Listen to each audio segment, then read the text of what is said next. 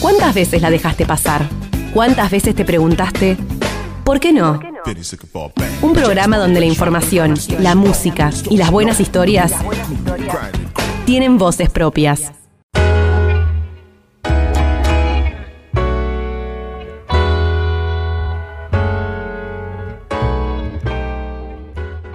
Llegó un bloque que me encanta hacer, que es el que está dedicado a charlar con, un artista, con quien no solo hablamos de música, compartimos tres o cuatro temas de, su trayectoria, sino también charlamos de sus formas de componer, su mirada frente a la vida y muchas veces también son charlas que se derivan en, otras cosas.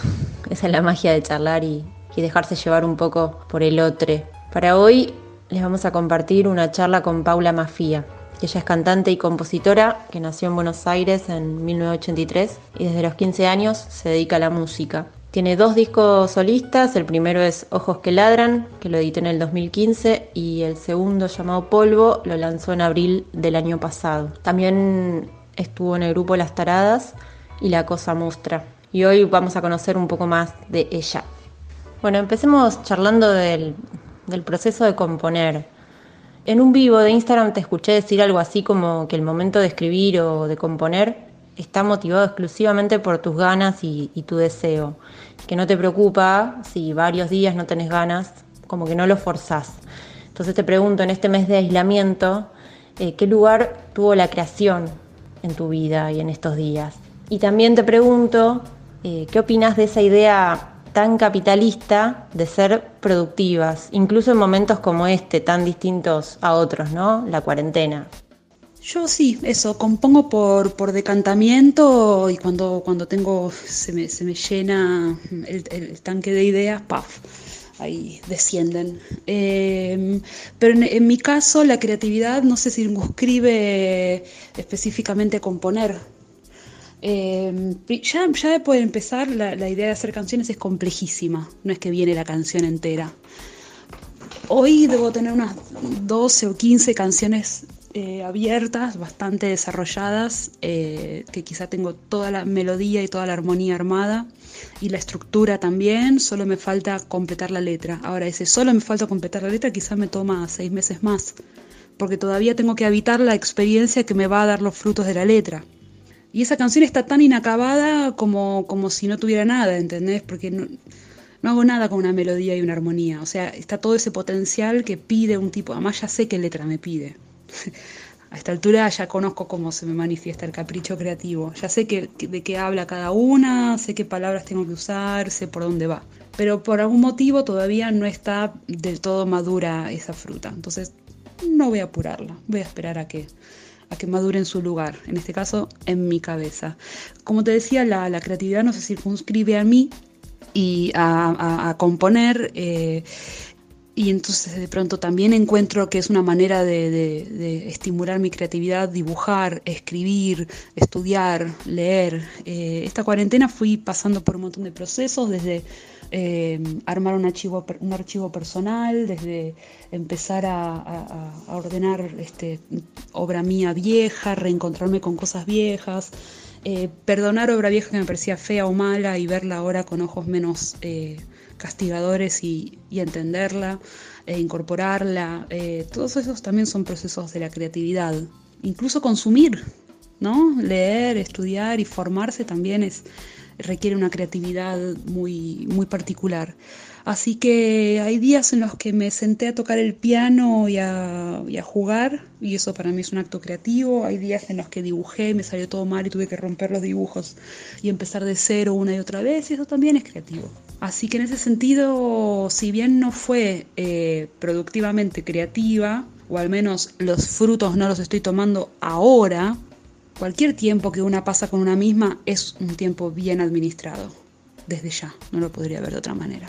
Sí, en relación a ser productiva, bueno, obviamente cuando empezó la pandemia y, se, se contempló una cuarentena, dije, bueno, finalmente se, se, realizó mi voluntad. Yo muchas veces bromeé con que hubiera una cuarentena. Digo, no me parecía algo insólito en el mundo. Y tengo una pila de libros puesta en un lugar Y cuando la gente me dice, esos libros que son, los tengo acá para leer cuando haya una cuarentena, te juro que hay una pila de libros y te juro que dije esto una decena de veces, me parecía un chiste espectacular. Ahora llegó la cuarentena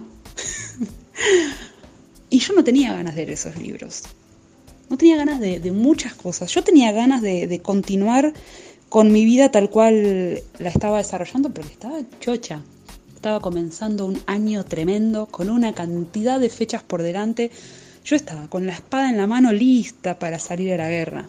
Entré en cuarentena el 15 de marzo porque el, 14 volví del norte y pasé por Aeroparque y dije, bueno, si la gente viene de Europa, mi gato sea persona, si la gente viene de Europa y, tiene que pasar por una cuarentena por haber estado en un aeropuerto, me parece que también corresponde que yo que yo lo haga. Eh, y cinco días después se sentenció la cuarentena obligatoria. No tuve ganas de leer nada de lo que había pensado que iba a querer leer y todas las canciones que quería componer tampoco salieron y no funciona de esa manera, es como el deseo.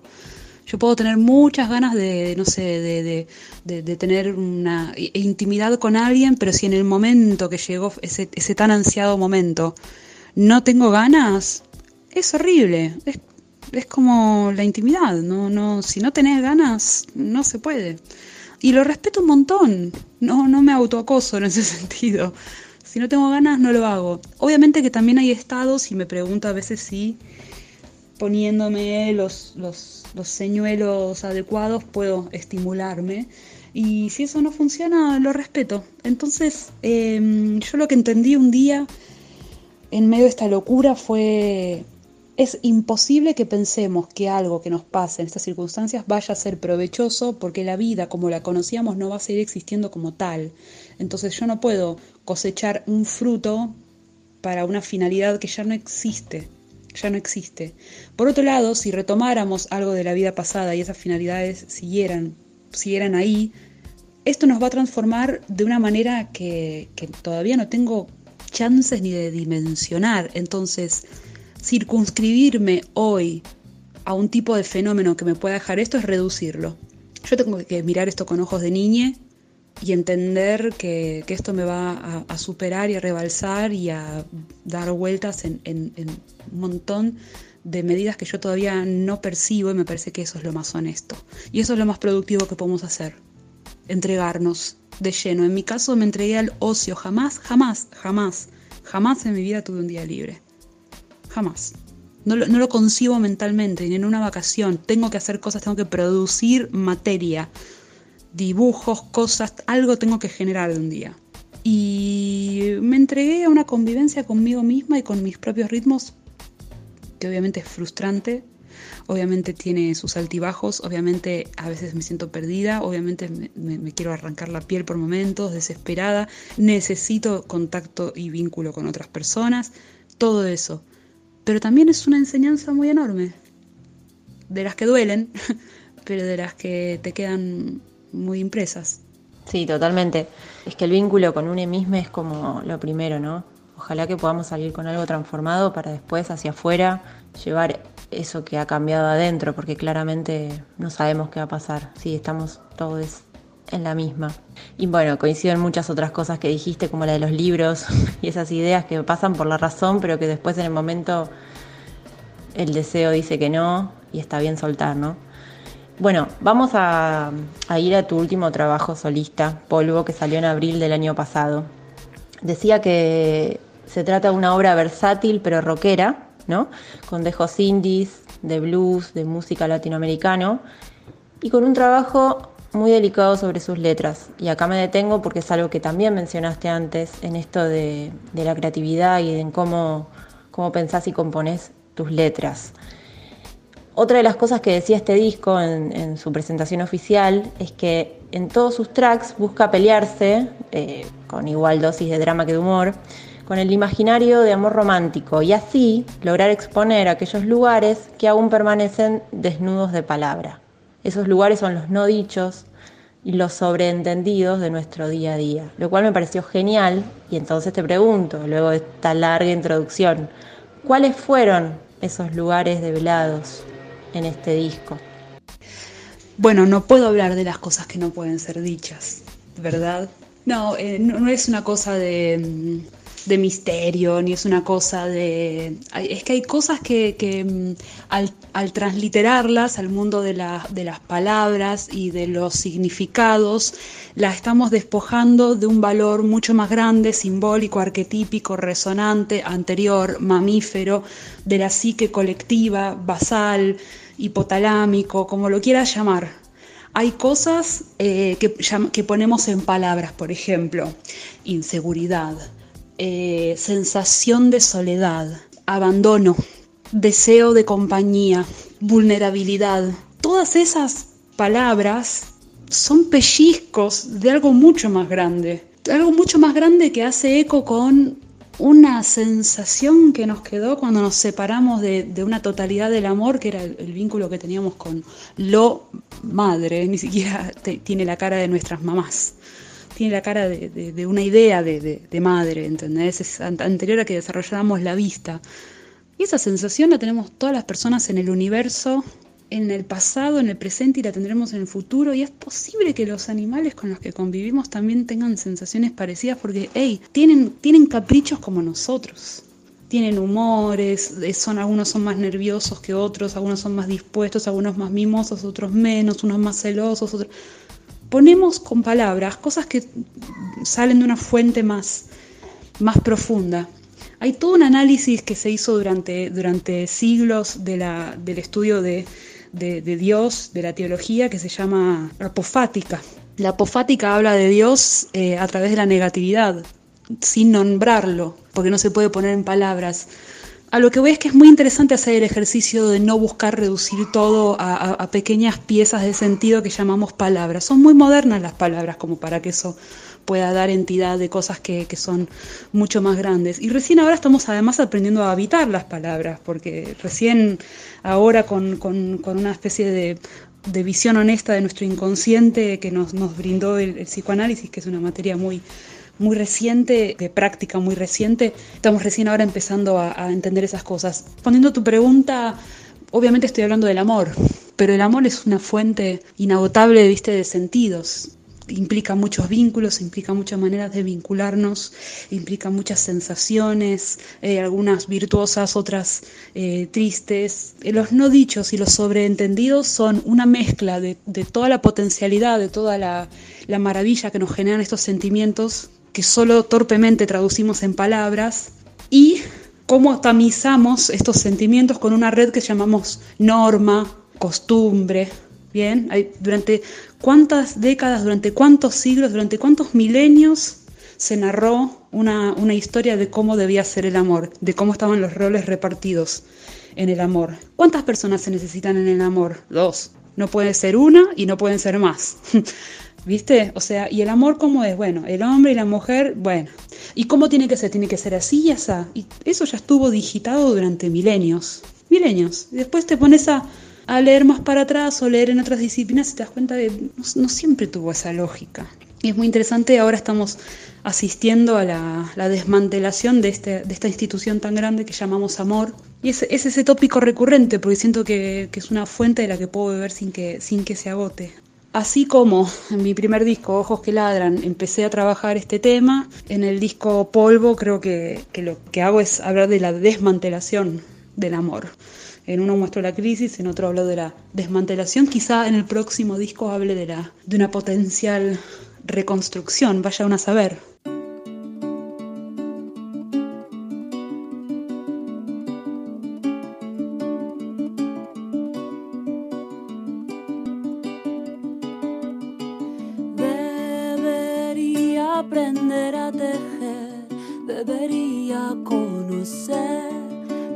Secretos de los que saben esperar. El oficio de quienes traman,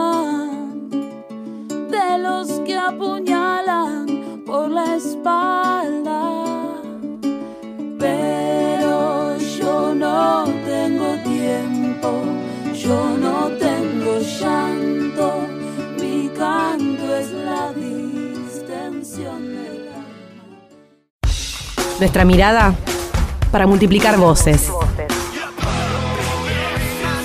La información como puente. ¿Por qué no?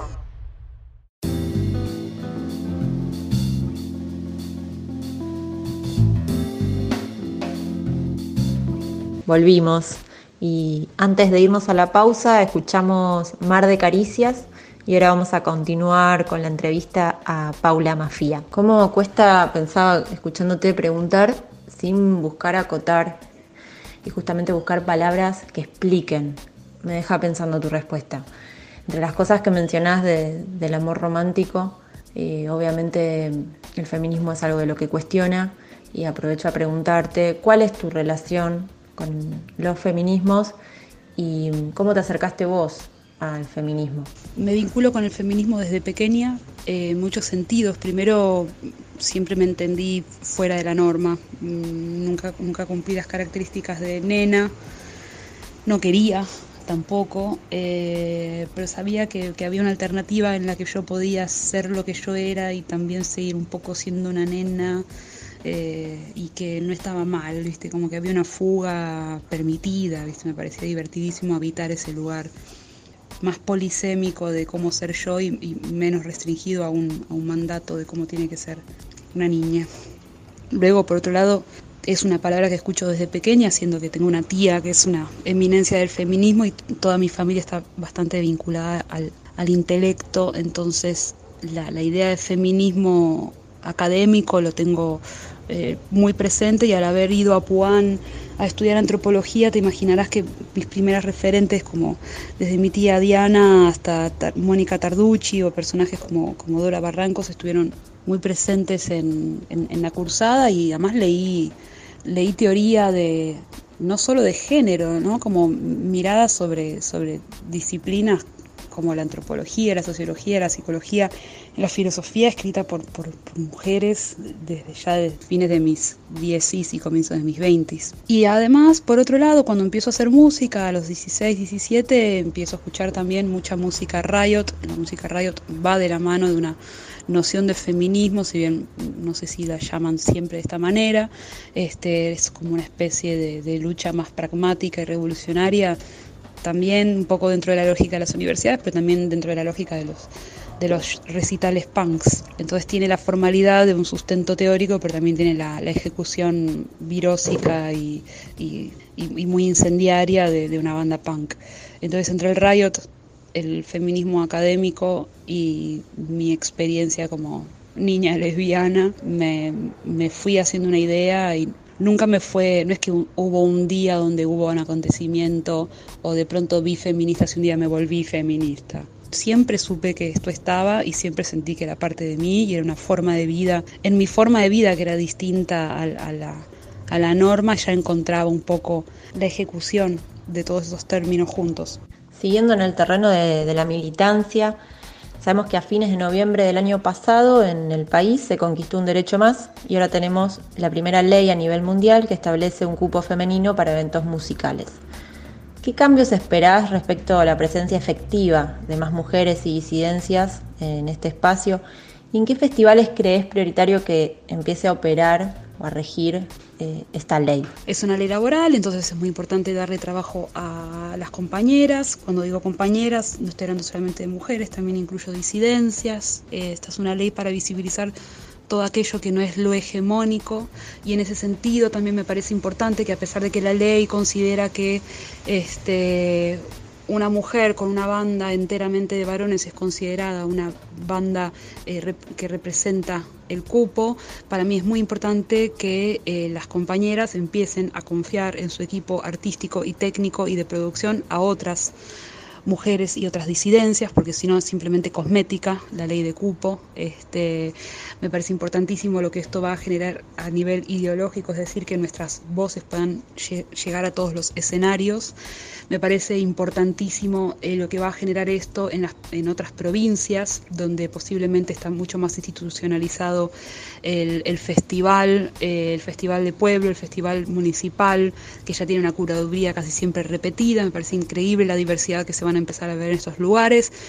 Si se respeta la ley, eh, me parece que es muy importante además, nuevamente, dar, dar voz, trabajo e identidad, la identificación que va a generar sobre la gente joven va a ser enorme, nuestra idea de quién es un artista va, va a cambiar, nuestra idea de, de quién es cantor, cantora, cantore va a cambiar, se va a ampliar. Pero por sobre todo me encantaría aclarar que a nadie le interesa acceder a un escenario por ley de cupo y muchas veces se pone una palabra este, llamada talento como, como cuestionamiento y en realidad por talento se está hablando solapadamente de movilización de masas, con lo cual básicamente esos productores podrían tranquilamente dedicarse a hacer festivales evangelistas, si lo que les importa es llevar masas de gente, porque están llevando bandas que de ninguna manera cumplen lo que canónicamente ellos consideran talento. No cantan bien, no afinan, las canciones son olvidables, las letras no, no, no tienen ningún tipo de, desarrollo interesante de ningún tipo, no hablan de nada. Hay muchas bandas que cumplen este requisito, pero han sido instaladas a fuerza de, de golpe y de spam en los medios que son manipulados por tres o cuatro sellos que digieren, predigieren cómo y cuándo y hasta dónde se escucha la música que ellos producen. Entonces, puede ser que alguna mujer integre estas huestes, pero por lo general son chicas del clan Cris Morena, ¿viste? alguien que no se pulió en la, en la escena artística, ¿no? Alguien que fue inyectado tangencialmente a, a esta escena.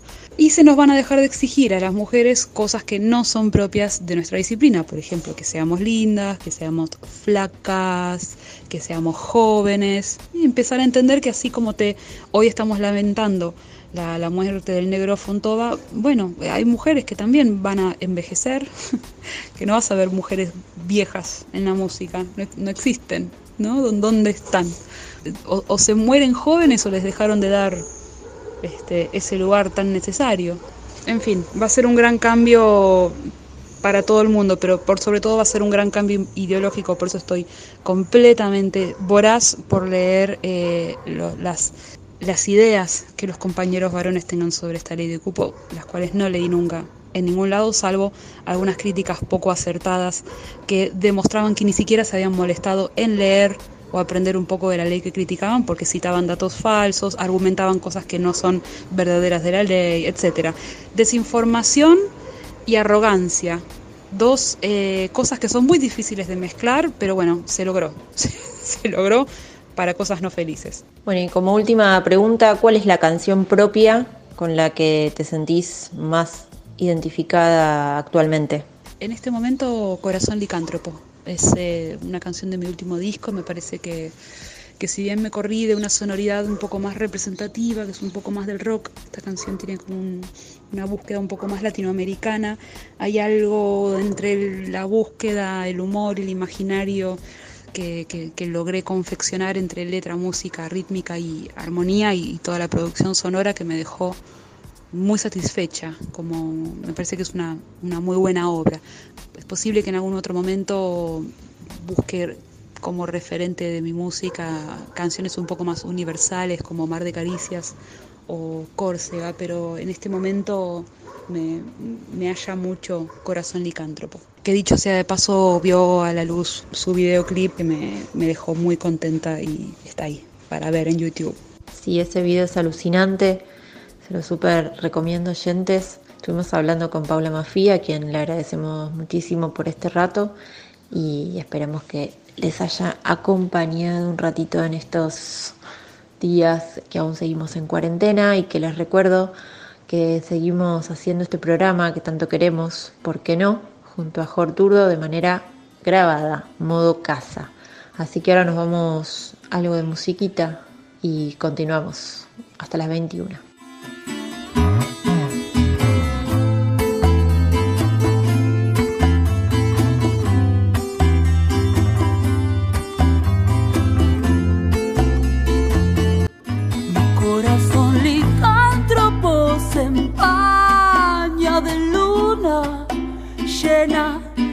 Derecho a la trampa lo tengo